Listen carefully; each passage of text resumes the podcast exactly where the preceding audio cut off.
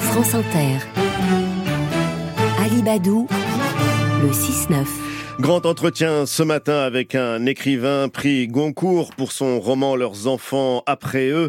Il publie Le ciel ouvert. C'est un recueil de textes écrits sur Instagram notamment où il est question d'une histoire d'amour clandestine mais qui pose des questions politiques, des questions métaphysiques, des questions qu'on sait tous poser, qu'on soit amoureux ou au contraire qu'on ait un chagrin d'amour. Il est question de blessures, il est question du temps, de transmission.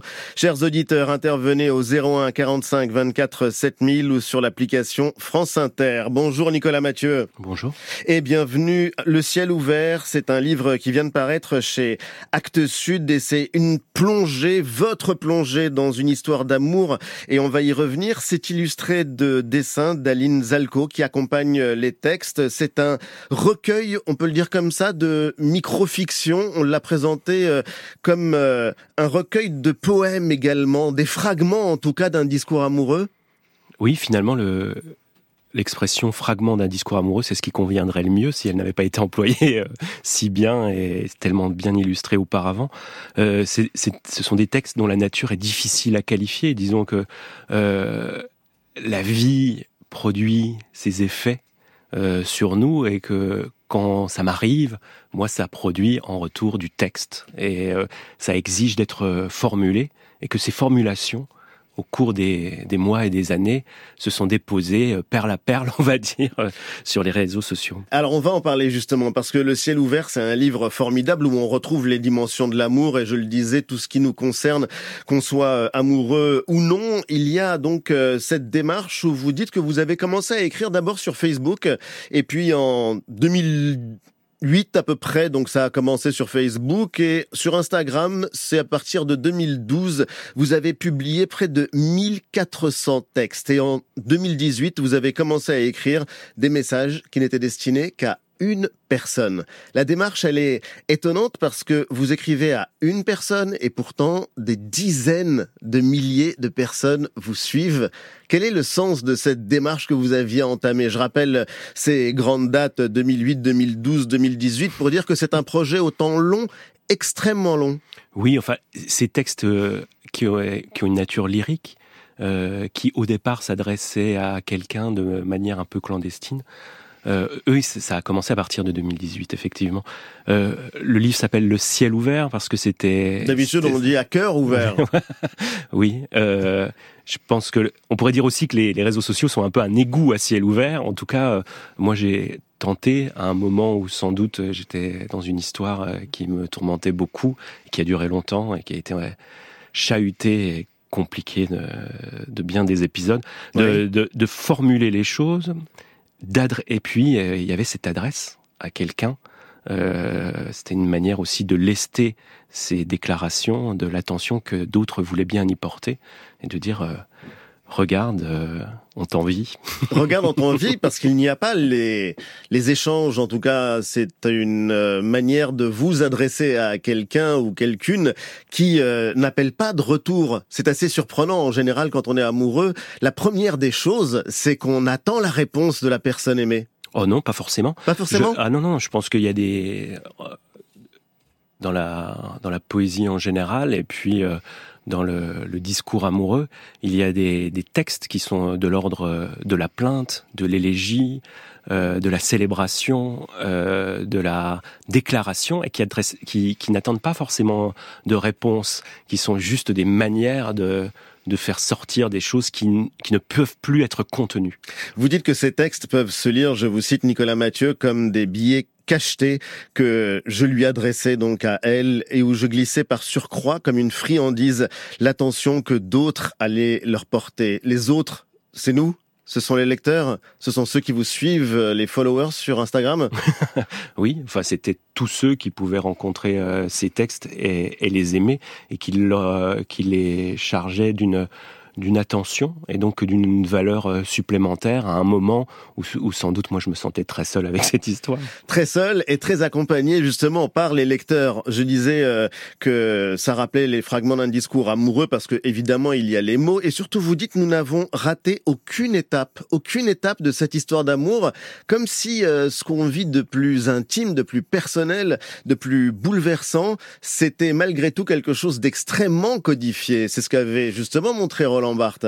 Alors, je ne sais pas si c'est quelque chose d'extrêmement euh, codifié, mais il y a toute une gamme il y a toute une série d'épisodes qui sont pas obligés. On n'est pas obligé de tous se les farcir. On n'est pas obligé de tout vivre. Mais euh, je pense que chacun, à un moment ou à un autre de sa vie, aime à sens unique, aime en secret, éprouve le manque, éprouve la fusion, éprouve le l'absence, et, que, que tous ces, toutes ces choses-là, une fois qu'on les formule pour soi, elles sont prises dans un devenir qui est collectif et qui est collectif. Bien sûr, c'est-à-dire que d'autres, ces mots-là, quand je les pose pour parler de mon histoire, évidemment, ils parlent pour d'autres que moi, et d'autres vont y trouver un, miroir et des formules qui les concernent eux.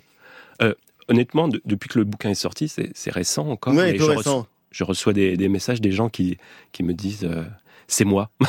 Mais oui. qui me racontent leur histoire. Et je pense vraiment que c'est ça qui est important. C'est-à-dire, c'est pas ma petite histoire personnelle. Moi, je, le, la, la, question du témoignage. Elle compte aussi. D'ailleurs, vous le dites, mais nous n'avons pas été modestes.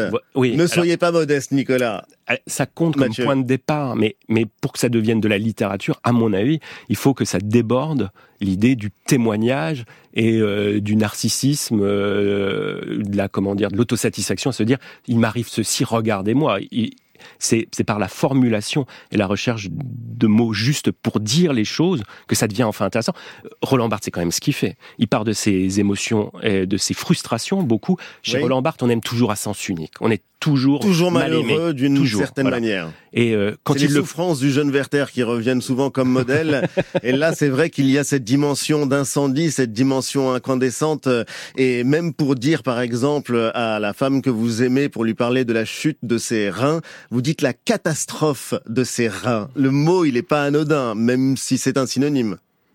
Oui, euh, ça, ça annonce bien l'idée euh, de la chute. D'ailleurs, euh, on tombe amoureux on tombe amoureux, mais en attendant, on attend.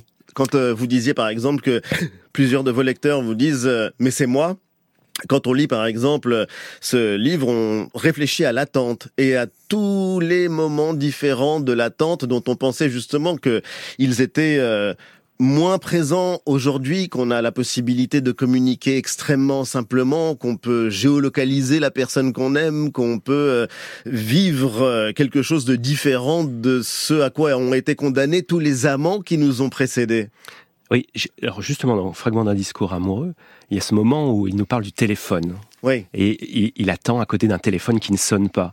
Aujourd'hui, ces types d'attentes ont changé, mais quand vous écrivez à quelqu'un, qu'il vous répond et que vous voyez les trois petits points de suspension se mettre en mouvement. Ça, c'est terrible. Ah, quand on envoie un, message. Euh, quelle prise de risque, quelle attente. Alors, elle n'a pas la même forme, elle dure pas euh, aussi longtemps, mais euh, elle produit le même type de palpitation.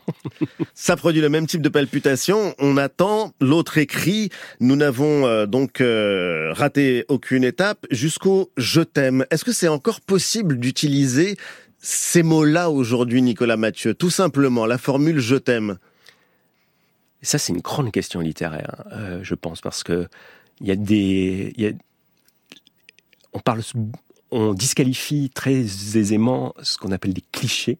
Oui. Mais peut-être que les clichés, et je t'aime en est un, c'est-à-dire c'est un mot, une expression rebattue, vidée de sens à force d'avoir été employée, et pourtant elle peut être sans cesse réactualisée pour peu qu'on y mette un peu de foi. Donc oui, oui, moi je pense que c'est un. Les clichés sont immortels. les clichés sont immortels et on peut malgré tout les vivre et ils disent quelque chose de nos vies. Mais Nicolas Mathieu, on vous connaît et on vous présente souvent comme un écrivain du social, comme un écrivain qui euh, prend des prises de position euh, politiques, par exemple. Ça vous arrive d'intervenir régulièrement dans le débat public. Là, est-ce que ça vous étonne qu'on vous surprenne intime, qu'on vous surprenne dans le registre de quelque chose comme la confession. Euh, c'est-à-dire, quand même, dans mes bouquins, je pense qu'il y a toujours eu euh, toutes ces dimensions, c'est-à-dire celle de l'intime et du collectif, du personnel et du politique, que tout ça s'articule euh, sans cesse, qu'on fait tout le temps des allers-retours. Euh, Je dis ça parce qu'il n'y a pas une interview, il n'y a pas un papier consacré à ciel ouvert où il n'est pas question justement de la manière dont vous affrontez et le social et la question amoureuse. Ouais. Mais moi, les grandes œuvres qui me qui m'ont marqué euh, et qui qui quoi, euh, elles sont toujours sur ces sur ces deux niveaux. C'est-à-dire que, enfin voilà, guerre et paix, guerre et paix, euh, il, y a, il est question d'amour et puis il est question des, des, batailles napoléoniennes. Les Sopranos, euh, il est question des rapports les de Sopranos, la série, oui, sur les mafieux italiens du New Jersey. Ouais. Il est question à la fois euh, de l'Amérique dans son ensemble, euh, du fonctionnement d'une famille, et puis euh, des atermoiements d'un homme, de sa dépression, de sa manière d'aimer sa, sa femme et ses enfants. Je, tout dans nos vies, ces différents niveaux, ces différents registres, euh, on ne cesse pas de faire des allers-retours. Il n'y a pas à choisir entre l'intime et le politique. Il n'y a pas à choisir. Les deux registres sont liés l'un à l'autre. En tout cas, moi, je vois pas pourquoi je choisirais. Et le, bouquin s'ouvre sur une, euh, une citation de Hugo et le, romantisme, ça a quand même été ça. C'est des gens qui ne, ne choisissaient pas entre le lyrique et le et politique, où on pouvait être à la fois dans la déploration amoureuse et en même temps exercer des fonctions à l'Assemblée nationale.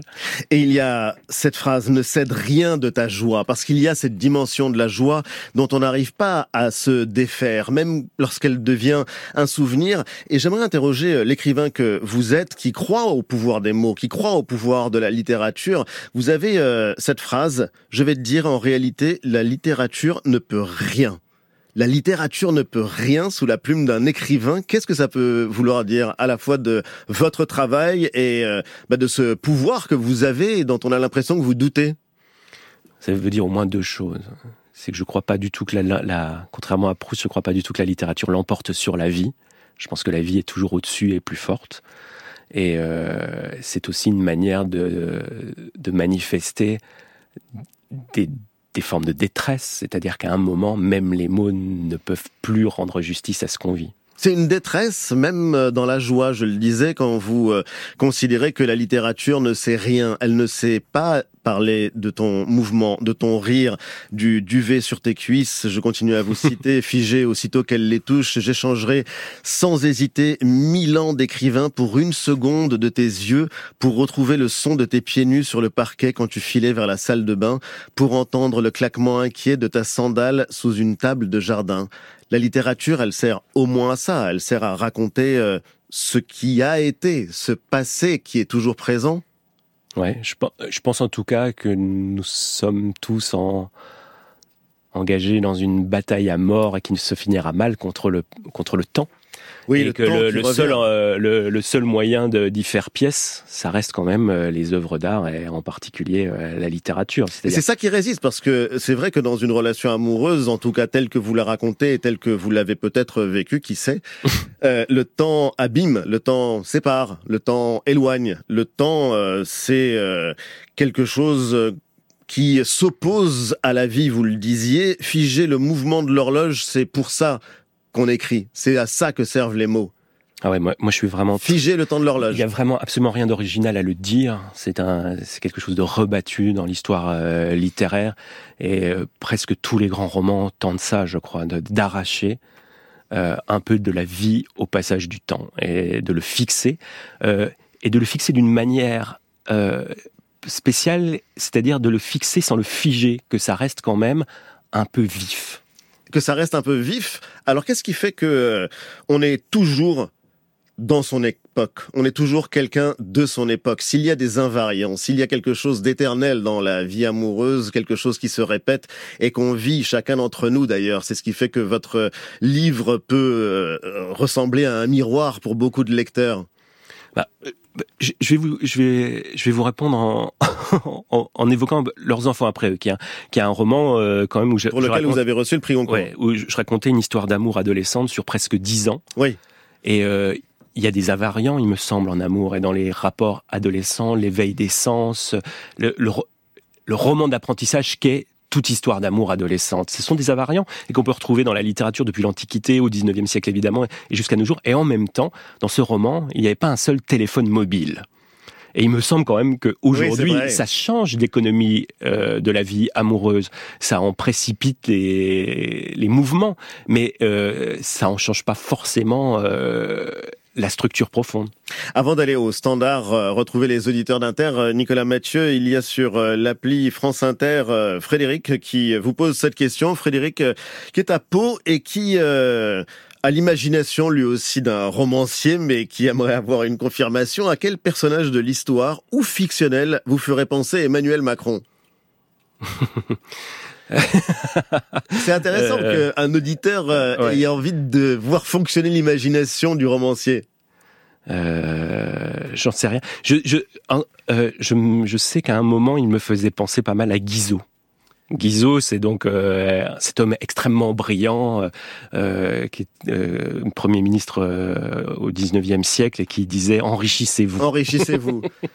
C'est bon. Alors c'est un personnage de l'histoire pour la fiction. Euh, on laissera ça de côté. Lucie vous dit bonjour. Nicolas Mathieu, vous mêlez sur votre page Instagram ces textes merveilleux d'amour et des prises de position ultra politiques parce que j'ai réagi poliment à ces prises de position sans aller dans votre sens. Je suis aujourd'hui privé de vos beaux textes. Trouvez-vous que votre ego justifie la censure? Merci de votre réponse et merci Lucie pour cette question. Alors vraiment là, je pense qu'il y a un, un gros malentendu c'est-à-dire que euh, cet endroit, Instagram, et la manière dont moi je pratique les, réseaux sociaux, c'est pas un forum où chacun peut dire ce qu'il veut et où on débat euh, à, volonté. C'est-à-dire que si moi j'estime je m'estime agressé, pris à partie ou euh, comment dire fragilisé par une parole, je me réserve le droit euh, de m'en protéger. Et euh, je voudrais dire, c'est pas une place de village où vous faites ce que vous voulez. Oui. C'est ma maison et mon jardin, et je vous y invite, et vous êtes censé vous tenir correctement. Voilà. Bah écoutez, euh, voilà Lucie, la raison pour laquelle vous êtes privé des textes merveilleux d'amour, mais le ciel ouvert vient de paraître chez Actes Sud. Bonjour Dominique. Bonjour France Inter, bonjour Monsieur Mathieu. C'est l'amour au sens plein du terme, si vous permettez, mais c'est vrai. Y a-t-il y a-t-il aussi une connotation religieuse, euh, euh, politique, on ne sait pas. Et puis, euh, dans les romans, donc, à ciel ouvert, est-ce que tous les citoyens du monde voient le ciel de la même couleur? N'y a-t-il pas aussi dans votre livre un message de paix en quelque sorte, voyez-vous? Merci Dominique pour votre question-réponse, Nicolas Mathieu. C'est vrai qu'on peut poser la question de savoir si ça a une connotation religieuse.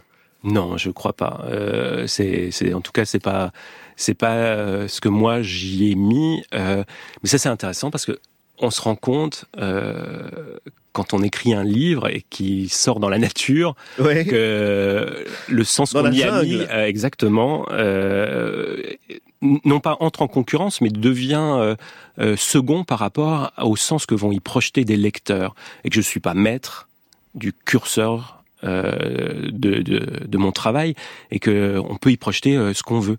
Alors, je ne crois pas qu'il soit question de religion dans ce livre, mais en revanche, il n'est pas question que, que d'amour euh, sentimental. Il est question aussi de d'amour paternel, d'amour filial, de, de, de, différents régimes amoureux, en fait. Différents régimes amoureux. Pourquoi est-ce que la littérature, c'est un art martial?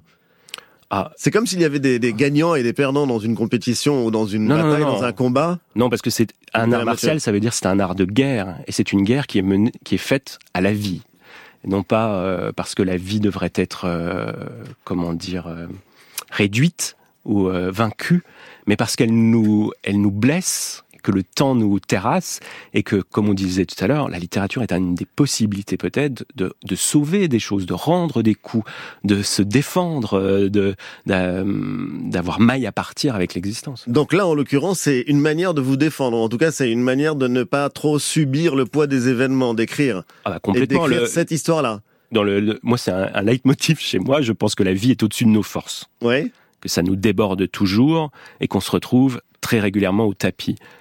Moi, je fais pas le malin sur l'amour. Je, fais comme tout le monde. Je, fais ce que je peux. Je fais pas le malin. Et euh, grosso modo, j'ai plutôt mal que bien. Euh, mais euh, par rapport à ce qui nous submerge, on, a la, quand on écrit, on a la possibilité d'ordonner un peu les choses, de, de se défendre. Pourquoi c'est jamais à moi qu'on parle comme ça, vous demande Agnès sur l'appli Radio France. Ça me fout les boules de savoir que tous ces mots existent et que je reste cantonné à ma condition misérable. J'ai envie de lire ce livre, même si ça va me faire du mal. Mais alors ça, je reprendrai ce que je disais tout à l'heure. Euh, euh, la vie est supérieure à la littérature, et c'est pas parce qu'on on n'a pas ces mots-là dans notre vie que, que, que, que ça ne vaut pas le coup ou que, c'est, ou que ce serait euh, une, une condition euh, euh, hiérarchiquement moins élevée. Euh, moi, je viens d'un monde quand même où les gens n'avaient pas tellement les mots. Les gens n'avaient pas les mots, oui. Non, dans l'univers je pense que, que, que les oui. parents euh, n'avaient pas les mots pour se dire la- l'amour qu'ils se portaient et que ça se manifestait. Mais vous comprenez cette question que pose Agnès sur l'appli Radio France Pourquoi c'est jamais à moi qu'on parle comme ça ou qu'on écrit comme ça? Mais C'est comme si on était exclu d'une certaine dimension de la vie. Sa question, elle est vertigineuse. Ouais, je, là, j'avoue, je, vous, me, vous me séchez un peu. Je sais pas très bien quoi répondre. Euh, il, il me semble que même si ces mots sont pas prononcés dans, votre existence, les, sentiments qui y correspondent euh, sont bien là, et que peut-être que quand on écrit, euh, on, formule pour tout le monde. On formule pour tout le monde, on formule euh, également des choses qui ont trait à la sensualité. Il y a aussi des dessins, je le disais, qui accompagnent vos textes, Ciel ouvert, dessins d'Aline Zelko. Qu'est-ce qu'il ne suffit pas dans la littérature, Nicolas Mathieu, pour avoir besoin de d'illustration ça, ça vient pas d'une carence ou d'une lacune. Euh, c'est plutôt l'idée, euh, le fantasme de faire un, un beau livre, un bel objet, Ouais. et euh, avec euh, peut-être euh, des modèles comme comme les mains sales d'Éluard ou des, des, des choses comme ça. Et puis c'est un livre très condensé. Et Et tous ces textes fonctionnent un peu comme des des blocs de sens et de, et de, et de poésie, et que les, les dessins y percent un peu des, des vitraux euh, de couleurs. Des vitraux de couleur, je le disais tout à l'heure, la dimension religieuse, finalement, elle est peut-être pas si lointaine. Nicolas Mathieu, d'autres questions sur l'appli euh, France Inter. Marie qui vous dit, vous êtes l'écrivain qui sublime le nous. N-O-U-S, le nous tombé en désuétude. J'ai lu euh, Connemara, l'un de vos précédents ouvrages, et vous m'avez sauvé à un moment où je doutais de mes choix. La littérature est parfois plus efficace qu'une séance de psychologue. Merci. Ah, ça, moi, ça me bouleverse. euh, Enfin, parce que vraiment, euh, quand euh, ça, ça coïncide exactement avec ce que je vous dis tout à l'heure. Moi, je me, je m'estime pas du tout être un porte-voix ou un thérapeute, mais il me semble qu'à chaque fois qu'on dit des choses personnelles, pour peu qu'on les dise avec justesse et en visant une certaine euh, oui, précision dans le rendu des affects, des choses, des rapports, euh, on, on parle pour quelqu'un d'autre que soi. Mais que quelqu'un vous dise, vous m'avez sauvé, c'est extrêmement fort. Qu'une lectrice euh, prononce ces mots, écrive ces mots. Alors déjà, euh, je, je le prends pas pour moi, je, je, je, je le prends pour le texte, et c'est un peu euh, différent. Qu'est-ce qui est euh, différent? Eh ben, C'est-à-dire que c'est pas moi qui suis un sauveur, c'est le texte qui produit des effets qui sont bénéfiques. C'est pas exactement la même chose.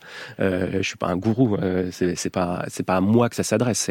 C'est au texte que j'ai produit et au sens que, qui met cette dame parce qu'elle elle a un vécu qui à un moment rentre en, en contact avec ce texte et que ça ça produit des effets. Euh, et euh, c'est assez beau parce que ça montre qu'on peut avoir encore un peu de foi dans la littérature. C'est magnifique d'ailleurs, euh, c'est quelque chose de très fort parce que vous avez eu le prix Goncourt, vous avez eu la reconnaissance, vous avez beaucoup de lecteurs et notamment des lecteurs sur euh, Instagram, donc sur euh, tout support. La question de l'enfance, de l'adolescence, vous la posiez donc dans un précédent livre et là on a l'impression que toute l'enfance, on imagine que les adultes savent ce Hmm. qu'ils font, qu'on apprend petit à petit, qu'on apprend notamment à aimer. Ça vous fait sourire et finalement non? Ah, oui, moi j'ai tout finit par recommencer? J'ai en devenant adulte, j'ai eu l'impression de découvrir le poteau rose, quoi, que tout est une que immense mystification, c'est-à-dire quand on regarde nos parents, quand on est petit, on a l'impression qu'ils savent, qu'ils nous protègent. Puis quand on devient adulte, mon Dieu, on se rend compte que tout n'est que tâtonnement. Et c'est ma pareil dans le milieu professionnel. On a Ouais. l'impression que tout le monde assure, et une fois qu'on est dedans, on se rend compte que tout le monde fait à peu près n'importe quoi et que, et que ça, ça tient qu'à moitié en réalité. La, la, la, la performance, le, le, le comment dire, l'efficacité, le, le c'est en partie une fiction. Euh, ça bricole beaucoup. C'est une fiction, mais qui produit des effets, qui produit notamment des effets sociaux et politiques. C'est quelque chose qui est très utilisé pour euh, indiquer, par exemple, un changement de société ou pour mobiliser les Français et imaginer un avenir plus radieux qu'il n'est aujourd'hui, Nicolas Mathieu. Alors, oui, là, au bascule de l'existentiel au politique, mais bah évidemment, il y a des lignes de continuité. Mais alors, ça, moi, le, le, fait que des, que des évidences soient en réalité euh, des outils politiques pour orienter notre sort, euh, je, n'en doute pas une seconde, et là encore, les livres peuvent quelque chose, ils ont des, puissances démystificatrices, et, quand on, a, on exerce un regard de l'ironie sur des pouvoirs tels que l'idéologie de la performance, on, arrive à déconstruire ça et à avoir un, une petite fonction politique à son tour. Et ça, c'est une belle définition aussi de la littérature et de l'importance de ce livre, puisqu'on s'y retrouve justement et que on lit, on relit et on retrouve, comme vous l'écrivez, la succession des saisons, la douleur et l'excitation des débuts, l'ennui du jour le jour, les tournées, les villes entrevues, etc., Et j'invite donc nos lecteurs à poursuivre la lecture. C'est au tout début de ce recueil, Le ciel ouvert. Merci infiniment, Nicolas Mathieu, d'avoir été l'invité de France Inter. Je recommande chaleureusement donc la lecture de ce livre qui est publié chez Actes Sud. Je vous souhaite une excellente journée.